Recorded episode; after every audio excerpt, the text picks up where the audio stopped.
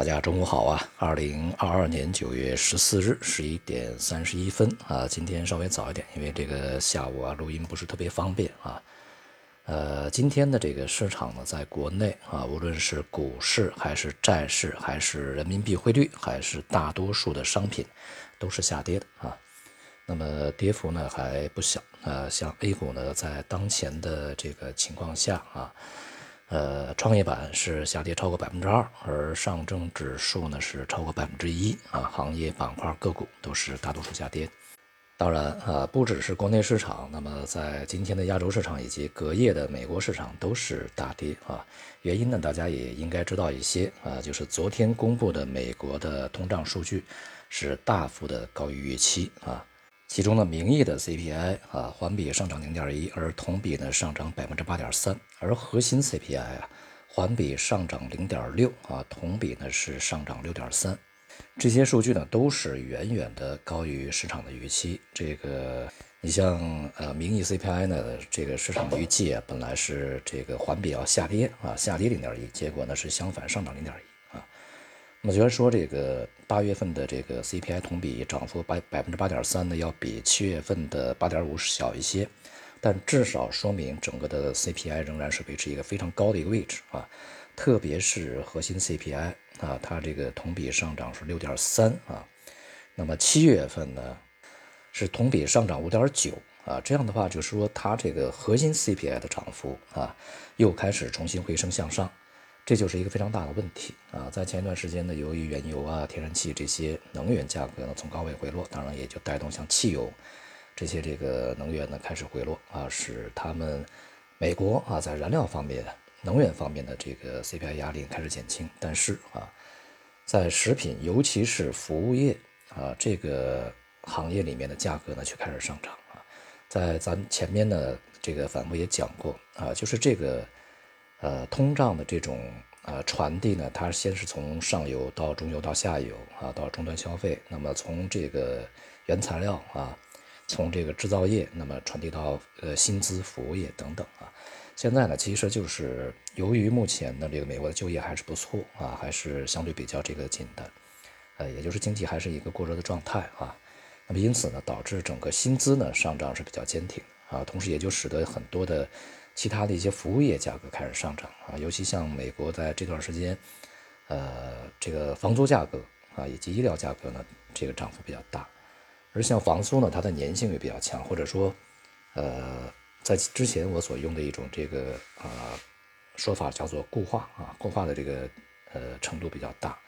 因为房租嘛，不可能租房就是租一个月啊，只交一个月的房租，然后订一个月份合同，不是啊，至少也应该是一年吧。所以说，这个房租呢，在数个月里面就是难以改变啊，在未来一年时间里面，它的高位就已经固化下来，甚至会更高。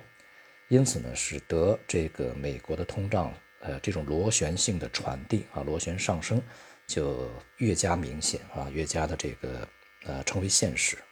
因此呢，我们在前面反复讲啊，就是全世界的通胀啊，没有那么快就会下去啊，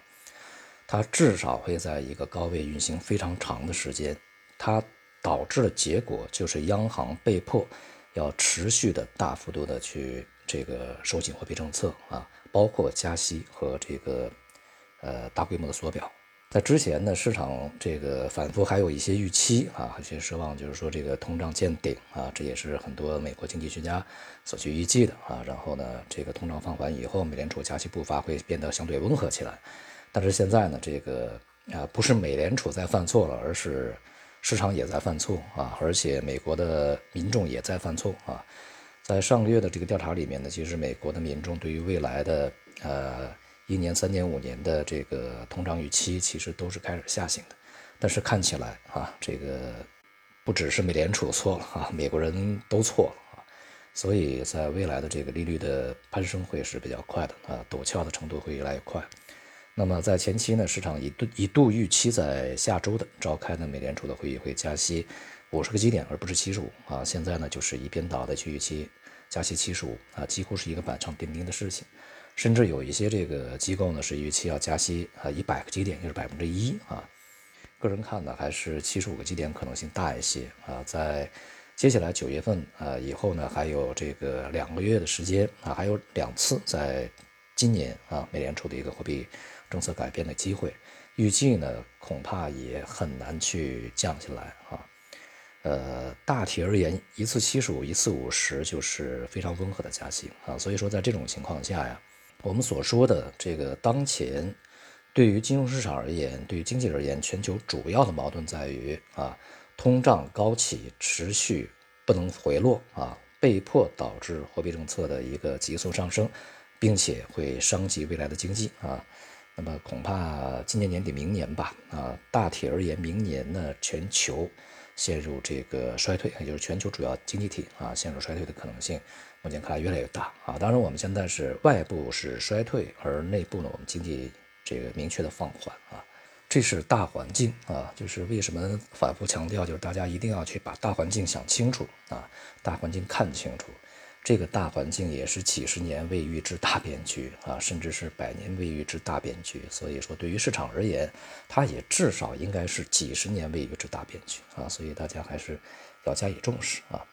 那么再加上对于这个中国而言啊，外部呢在进一步的升级他们的一些措施啊，不只是美国，美国也联合他的欧洲盟友、其他地方的盟友啊，加紧一些前置。呃，有消息说呢，要针对这个我们国家台湾省的这个相关问题呢，美欧要去进一步发难啊，去采取一些什么新的制裁措施，呃，等等啊，